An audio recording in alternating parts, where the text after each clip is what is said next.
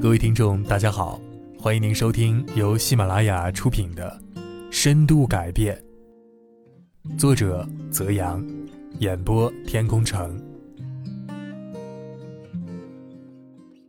环境的力量比你想象的还要大。人们在一起时啊，会不由自主的互相模仿，所以呢，找到一个自律的群体环境，会让你事半功倍的，轻松快乐的改变自己。正如我们所知，大脑像一个求知欲很强的学生。如果用科学的方法不断的刻意练习自控，你就会变得越来越自控了。在这里呢，我要介绍的不是从我们自己本身，而是从周边的环境获取一个简单而行之有效的方法。选择一个自控力强的圈子或者环境。自古以来啊，人们一直都是群居动物。人们在一起做事、生活，不由自主的就会互相模仿。比如呢，胖人周围的朋友大都不瘦，爱运动的人呢，往往有一堆的喜好，上蹿下跳的朋友。为什么失控也会互相传染呢？在很大程度上啊，那些我们通常认为受自控力影响的行为，也会受社会控制力的影响。我们愿意相信。我们的决定不会受他人影响。我们为自己的独立和自由意志感到自豪。但从心理学、市场营销学和医药学等方面的研究来看呢，个人的选择在很大程度上都会受到他人想法、意愿，还有行为的影响。甚至呢，我们认为他们想要我们做什么，这都会影响我们的选择。这种社会影响经常给我们带来麻烦，但这样也有助于我们获得自控力。为什么人天生就有跟其他人产生联系的本能呢？我们的大脑是如何做到的？原来啊，在长久的进化过程中，大脑有专门的脑细胞，镜像神经元负责掌管这件事。它唯一的任务呢？就是注意观察其他人在想什么、做什么、感觉如何。镜像神经元呢，分布在整个大脑中，帮助我们理解他人所有的经历。看到他人的不幸，我们就会在心底油然而生出深深的悲悯与同情，感到自己跟他人是一体的。这些呢，都是镜像神经元的工作结果。三种失控传染。我们之前有讲过呢，当我们的自我意识缺失时，大脑会自动反应，跟着本能需求走。所以，一个想要训练自控力的人呢，常常呢需要保持清醒的自我察觉，把自动反应扭转为有意识的反应。人之所以会失控，除了自身意志力储备不足之外，也常常呢。跟以下三种意识的缺席有关。第一，无意识的模仿。当镜像神经元探测到其他人的行动时，它会让你的身体也准备做同样的动作。比如啊，我们会无意识的模仿朋友的肢体语言。你拖着下巴坐，时间久了，对面的朋友也会这么做。人在潜意识里会喜欢与自己相似的人。因此，镜像神经元将动作转化为信息传递给大脑，大脑开启自动反应，不知不觉的就开始模仿对方了。这种无意识的身体镜像呢，似乎能帮助人们更好的了解彼此，同时啊，为我们带来相互的联系，关系密切的感觉。我们有模仿别人的行为本能，这也就意味着，当你看到别人行动时，你自己会下意识的模仿他们的行为，这是一种无意识的行为。此时的你，已经失去了自己的意志力。第二种，情绪传染。镜像神经元会对别人的疼痛产生反应，也会对别人的情绪产生反应。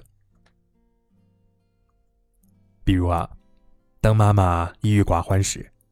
小朋友会敏锐地感受到家里的氛围，可能会变得小心翼翼，想要施展各种讨巧，让妈妈开心。还记得我们之前讲情绪让人失控时呢，提到情绪低落会极大的消耗意志力吗？为了改善心情，我们往往会采取很多不当的应对策略，比如动不动就吃吃吃，刷剧看看看，在某宝买买买，盼着情绪低潮赶紧过去。第三种是被屈服于诱惑传染。曾经的有一段时间。我为了融入一个小团体，偶尔会抽点烟、喝点酒，以此来改善与这群人的联系。这个小团体里的人平常工作压力都很大，所以大家经常会抽烟喝酒。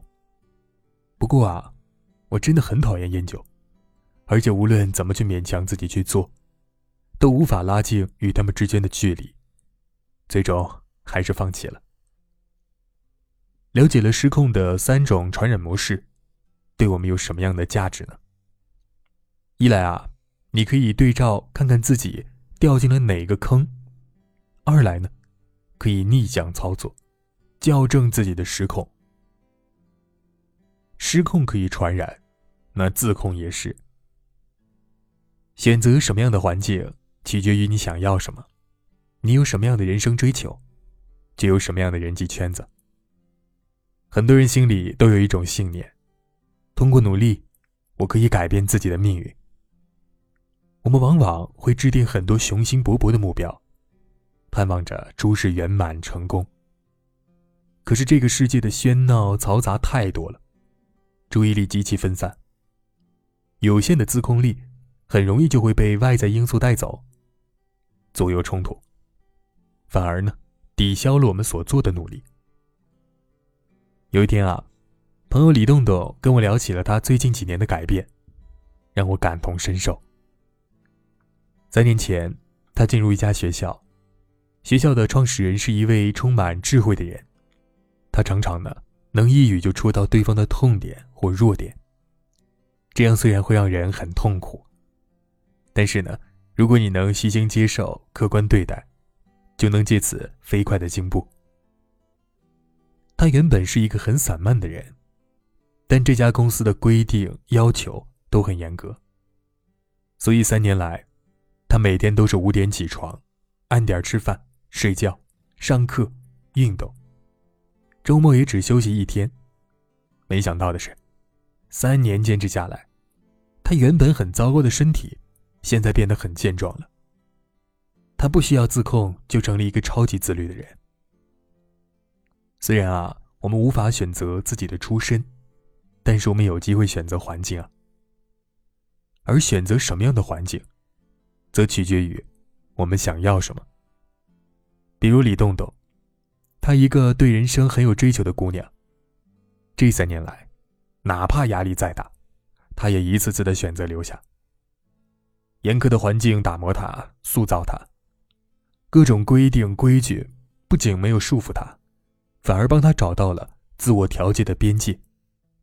这一切的一切呢，都让他成为更好的自己。如果一个人想要安逸而舒适的生活呢，慢慢的，他会发现自己容易被同样的人吸引，或者吸引这样的人来到身边。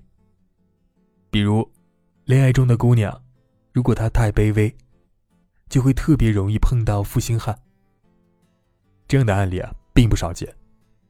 因为他们在恋爱关系中失去了自我，个性也不独立，总会让有心人呢有机可乘。如果你发现自己的朋友圈里都是自己不喜欢的人事，或许你需要先想一想，自己喜欢什么，然后再决定换一个自己想要的圈子。亲爱的听众朋友们，本集已播讲完毕，感谢您的收听。